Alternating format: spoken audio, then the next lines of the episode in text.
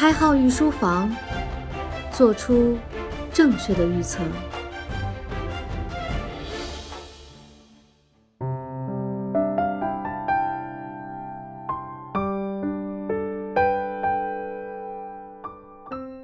御书房的听官们，大家好，欢迎收听由荔枝独播的《开号御书房思考快与慢》第三季，我是开号。开号最近努力让御书房被更多人听到。如果您觉得我们的内容不错，可以随手转发。开号表示感谢。节目的一开始，我先问大家几个问题：假设你要出门买早点，酸奶或者水果，有两个卖家供你选择。A 商家有你喜爱的酸奶，但是最近可能缺货；B 商家呢，肯定有你想要的水果。迫于时间原因，你只能选择去其中一个地方。你更愿意去哪个？在这个例子中呢，我们大多数人都会选择去 B，也就是去买水果，因为我们都在努力的避免不确定性。我们都喜欢规避风险，喜欢被确定下来的事物。进度条的发明就是依据这个原理。我们在看美剧呀、下载东西的时候，系统总是给我们弹出一个进度条，让我们知道这一切都在我们的掌握之中。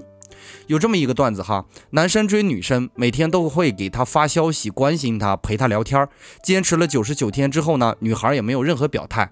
到第一百天的时候，男孩再也没有这样做了，女孩很失落的，不知道自己做错了什么，反过头去问男生为什么不能再坚持一下。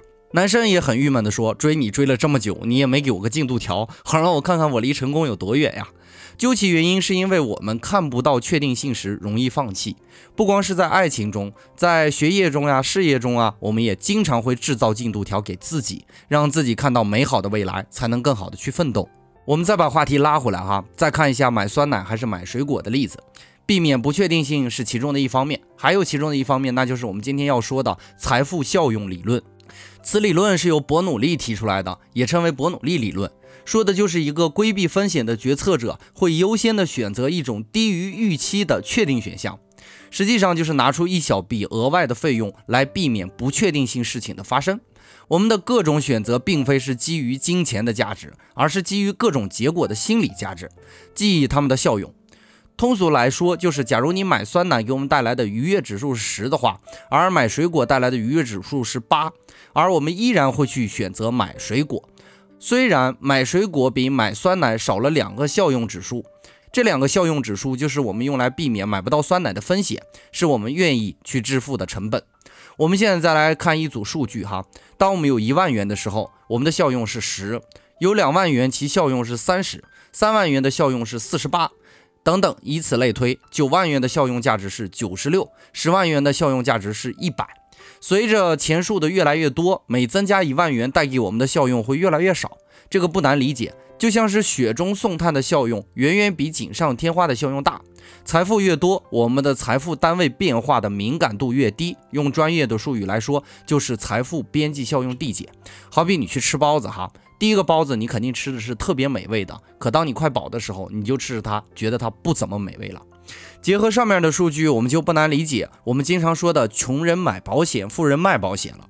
如果穷人的资产为两万元，那么我们可以知道他失去一万元后，效用会减少二十个单位，对其可能就是巨大的损失。而富人的财产从十万元降到九万元时，其效用只是降低了四个单位。也是基于这点哈，滋生出所谓的穷人思维和富人思维。穷人有钱的时候，就会想着怎么样能让这个钱变得安全，于是就放进银行，给自己买份精神上的保险，将这些财富借给要投资的富人。富人呢，将这些财产进行投资，将风险卖给市场。因为这种风险对他们来说是可以承担的，获得的收益比失去这点财产带来的效用程度大得多。也就是说，就算失败八到九次，只需要赢一次就能平衡这种损失，而且他们有足够的成本去反复与市场风险博弈。可能听了以上开号跟你分析，你会觉得很有道理。但是开号下面要讲的是，伯努利的这个理论还是有很大的局限性的。你虽然会认同我之前提到的例子，是因为我们很容易陷入理论诱导盲区。简单的说，就是一旦你接受了某个观点，并将其作为思考的工具，你就很难注意到其中的错误。在生活中，反问是加深理论诱导盲区很好的方式。比如在学校上课，老师讲课的时候，总会用错误的答案诱导我们说，是不是应该这么做呀？接下来这样这样，然后就得到这样的结果，对不对呀？在得到大家认可之后呢，他会马上拆穿自己的把戏，把正确的答案告诉大家，从而加深大家的印象。所以，我们也来学一下老师，把财富效用理论的具体局限性给大家分析一下。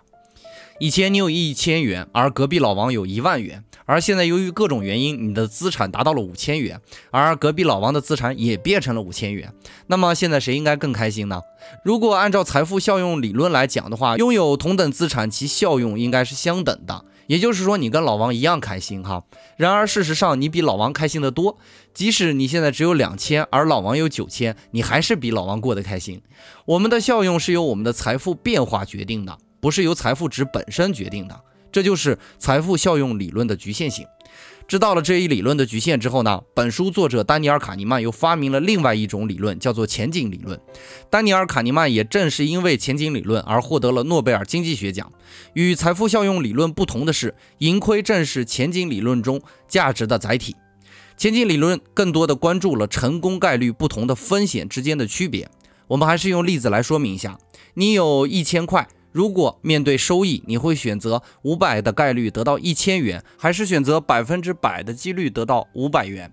如果你有两千块的话，你面对损失，你会选择百分之五十的几率失去一千块呢，还是选择百分之一百的几率失去五百元呢？按照财富效用理论来讲，我们两次的选择应该都是一致的，因为最终得到的金额数量都会是相等的。但事实上，结果却并不是如此。第一次，我们大多数人会选择确定得到五百元；第二次呢，大多数人会选择有可能失去一千元。这样的选择不只是因为我们习惯规避风险，还有过度乐观偏见以及前景理论的特征之一——损失厌恶。前景理论包含了三个特征：第一，在我们评估时会取一个参考物，也就是说，我们会以自己过去的财产作为参考来衡量得失；第二是降低敏感度的原则。这一点在财富变化的评估中也是适用的，即不管我们最初有多少财富，对增加一单位财产变化的敏感度也会越来越低。最后呢，就是损失厌恶。之前我在节目里也多次提到过损失厌恶，在这里就不做过多的赘述。这三个特征结合起来，构成了前景理论，弥补了财富效用理论的局限性。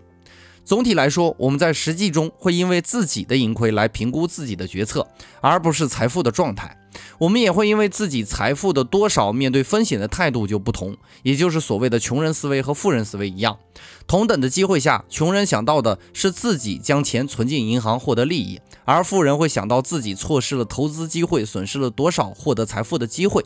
这并不是说明哪种思维是好的思维，而是真的验证了经济学里的那句话：屁股决定脑袋。你处在什么样的环境下，你就会对同一种情况做出不同的判断。改善所谓的穷人思维，并不会让你真的变富。本节内容就播讲到这里。如果您觉得我们内容不错，可以留言、点赞以及转发。当然，如果开号说的太快，您可以关注微信公众号“开号御书房”查看文字版。感谢您宝贵的时间，我们下节再见。